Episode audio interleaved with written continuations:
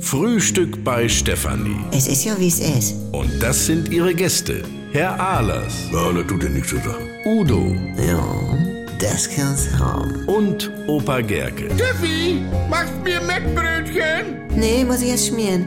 Milch und Zucker nehmt ihr selber, ne?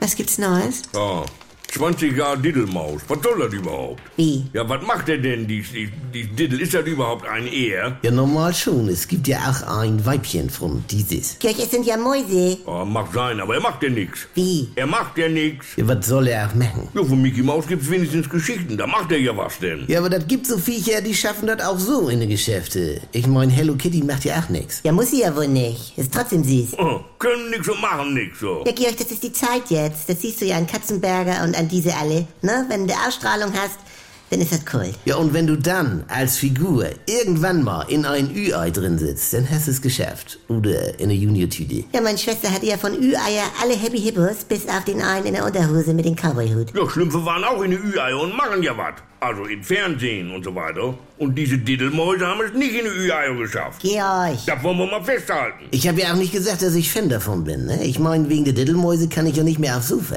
Also, jetzt in Sitzen. Ah, wieso das denn? Nee, weil die sitzen bei meiner Mutter oben auf der Sofa-Linie und lassen die Beine so runterbaumeln. Also, mir ist das meist zu viel. Jetzt schmeiß doch runter den Scheiß. Franz, also als Poggi damals mit einer Jessica im Magic Lambada getanzt hat, also ein bisschen sehr eng, da habe ich ihm tagelang eiskalt die Schulter gezeigt. Ja, nee. äh, So, dann kam er bei mir angekrochen und schenkt mir eine Diddlemaus mit I love you drauf. Also, das, das brauchte ich in dem Augenblick. Es war so süß und die sitzt jetzt immer noch bei mir auf dem Spülkasten auf der Ersatzklorolle. Ja, nee, das ist ja herzzerreißend. Ja, Rocky macht diese Diddlemäuse nur gar nicht. Ne, mal Rocky? Haust immer an die Beine der Watte raus, ne? Und in Geschäfte macht das auch. Ja, der muss ihn draußen anleihen. Ja, dann macht das ja mit den Leuten. Nee, ist klar. Was macht der Rissel denn, Franz? Ich brauch noch gefährliches Filmkunststück mit fünf Buchstaben vorne S. Salto. Das ist es.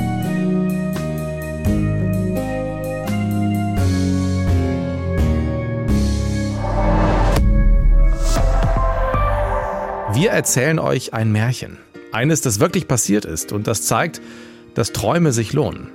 Vor genau 20 Jahren hat Werder Bremen Unmögliches wahrgemacht. Ailton versucht den Grundschuss und trifft. Es geht ja alles. Das wird nicht nur ein Werder-Sieg, das wird eine Demontage des FC Bayern München. Werder wurde Meister und Pokalsieger. Und diese unglaubliche Saison erzählen wir in Echtzeit nach.